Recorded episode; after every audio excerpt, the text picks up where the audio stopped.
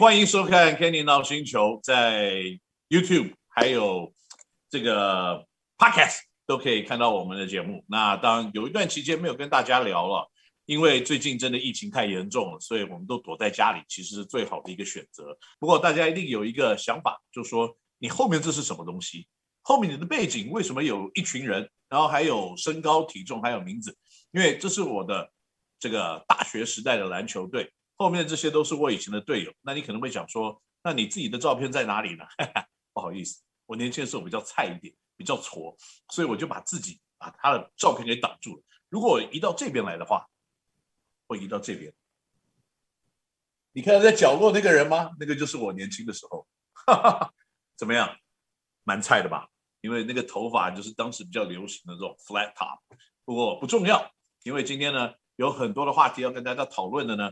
是特别国内篮球的部分，那国内篮球有很多的东西，所以我就请小编呢，现在把我们今天的问题提问给我，来告诉我，今天我们的第一个问题是什么？这个新联盟的成立对台湾篮球的影响？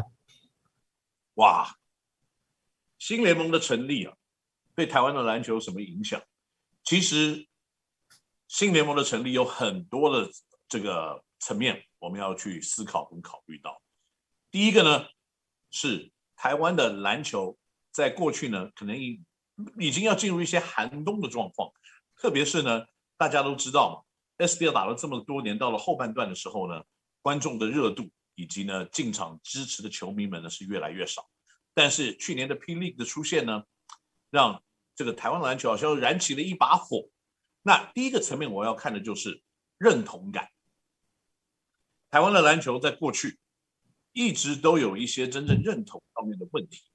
那我在多年以来呢，就一直在推广一件事情：台湾的篮球并不是不好，台湾的篮球选手也不是不强，只是呢，台湾的篮球运动缺乏包装。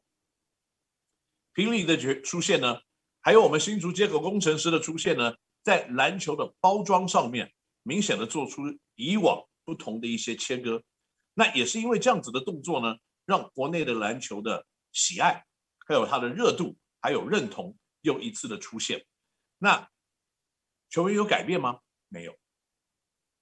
球场有改变吗？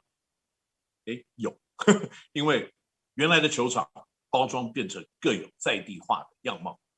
那而且呢，更加的经营在地的一些球迷，再加上包装跟行销呢，让比赛的赛事更加的精彩。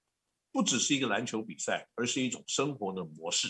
我们让大家呢进来看一个比赛，这是一个 live 的演出，比较像舞台秀，而不像电影。那比较像一个真正的合家可以一起来观赏的娱乐的活动，而不只是一场篮球比赛。这个时候，大家对运动的认同就开始提升。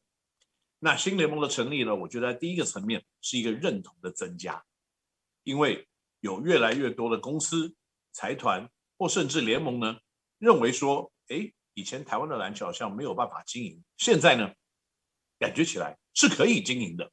所以在第一个层面呢，我认为它是新加入，它就是一个认同，所以你还会丢资源进来。在第二个层面呢来看呢，就是经济的规模，它会不会被因此而膨胀而变大？它肯定会。上一次有球团愿意投入，然后来高薪。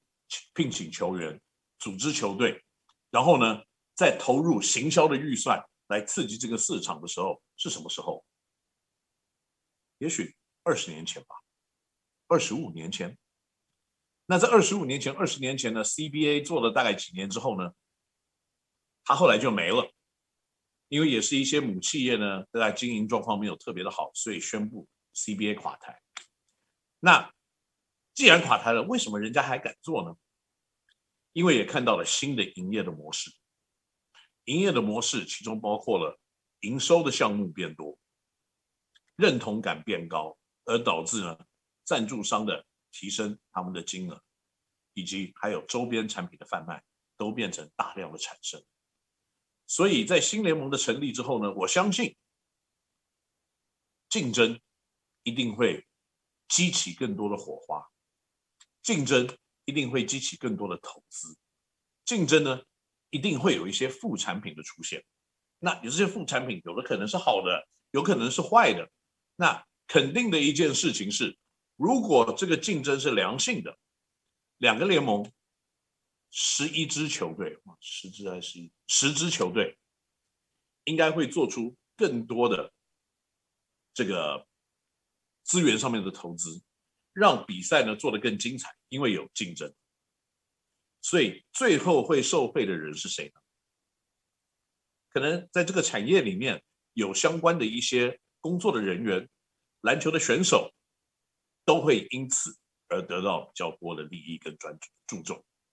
那更重要一点呢，嘿，球迷有福了。如果你真的喜欢篮球的话呢，你可能会看到更精彩的比赛，更多的 promotion，更大量的、更多的曝光的赛事。那这些东西呢，如果在良性竞争之下，都会让我们国内篮球的环境呢，因为有更多金钱以及资源的投入而越变越好。所以大家不要抱着太悲观的一些态度来看这些比赛以及新联盟的加入。那除了认同之外呢，也会有新的竞争，而竞争呢所产生出来的副产品，并不见得是一件坏事。所以大家不要太悲观，大家呢拭目以待，在我们今年可能十月底左右的这个联盟的比赛要开始，让我们呢可以有更精彩的比赛可以观赏。OK，第一个难题解决了，那要跟我讲第二个问题。第二个问题是，P. League 从四队变成六队的冲击是什么？四队变成六队啊，那当然就是竞争开始提升嘛。那这是第一点。那第二点呢，就是嗯，场次增加了。因为去年呢，在四队的情况之下呢，我们打了八轮的比赛，那总共就是二十四场比赛。因为你拿三乘以八的话，就是二十四。然后二分之一是主场，所以就十二场主场，所以这代表什么呢？这代表就说球队变多了，对战组合变多了，那比赛场次变多了，比赛场次变多了呢，那代表说我们必须要有更深厚的板凳来迎战整个球季，因为当赛事开始更密集、更多的时候呢，球员的身体的耗损、球员的体能的耗损都会因此而增加。所以呢，我个人认为，以前可能我们要准备本土球员加两个洋将呢，可能本土球员打到八个人的 rotation 已经差不多了。可是现在可能要到十个人的 rotation，那再加上呢两个替补，整整来看呢，就是在球员的准备上面，我们要有更多的心理的这个准备。那第二个呢，就是因为赛事的延长呢，我们也必须要有更战略性的球员的调度以及使用。那在各方面来看呢，更多的对战组合会让比赛更加的丰富。可是相反，新加入的这两队，他们的球队的阵容到目前为止，我们都完全没有任何的 idea。所以在未来呢，如果要对战要打的话呢，可能也会有更多尔虞我诈的可能性。到底他们组织了一个非常强大的球队呢？还是组织了一个，因为现在有太多的新球队，所以人手可能不足的一支球队，这个都是我们必须要去先这个了解。那在针对呢，我们这些对手把自己的阵容稍微调整，我们才会有一个比较好的成绩。那六队变四队变成六队呢？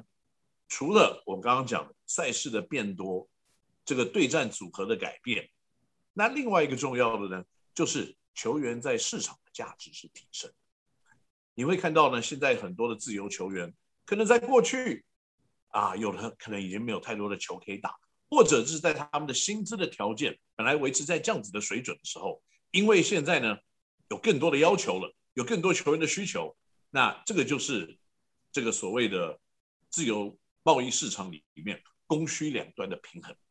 过去呢，在国内只有 SBL 时代大概只有五六支球队的时候呢，你是攻这个多于球，所以你的供应量球员的价值就没这么的高。